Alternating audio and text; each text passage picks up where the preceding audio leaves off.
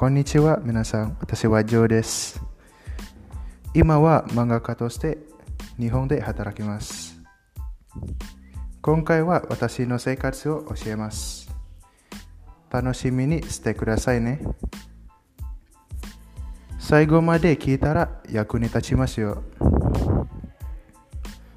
普段は毎日6時半に起きます。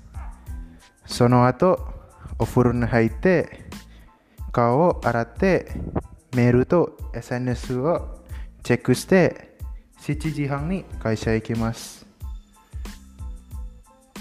私は料理に下手だし、時間がないんですから、コンビニで食べ物を買います。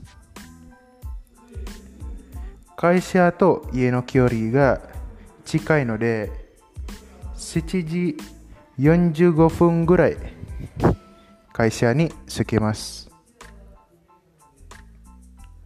会社に着いた時に普段は原稿を作ったり参考を探したり漫画を作って練習します。